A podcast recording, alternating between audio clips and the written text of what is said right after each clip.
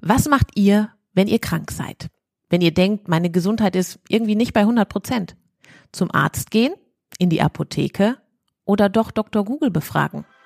Wir haben da einen Gedanken. Vielleicht kann uns da ja die Technologie unterstützen.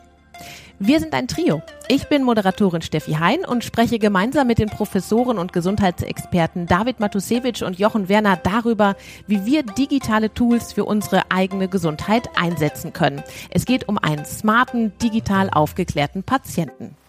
Und wir laden uns in jeder Folge einen Facharzt oder Spezialisten ein, mit dem wir tief in unsere Themen einsteigen. Ob jetzt Schlafmangel, Hautkrebs oder Probleme mit dem Herz. Mit den Apps ist das immer so eine Sache, weil die müssen ja entsprechend durch klinische Prüfungen durch, damit man sagen kann, die helfen wirklich. Ich möchte vielleicht keine App nennen, ich möchte Werbung ein bisschen für Wearables generell machen.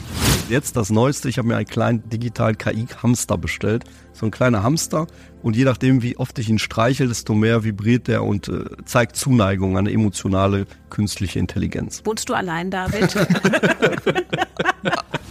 Wenn man das Ganze hört mit KI etc., Viele empfinden dabei eine große Angst. Jede KI, die auf den Markt kommt, hat einen wirklich schweren Weg der Regulatorik. Das ist eins bis eineinhalb Jahre, bis so eine KI erstmal überhaupt publiziert wird. Unseren Podcast Tech Your Health gibt es ab dem 7.12. immer donnerstags überall da, wo es Podcasts gibt. Jetzt dem Podcast folgen, um keine Folge zu verpassen.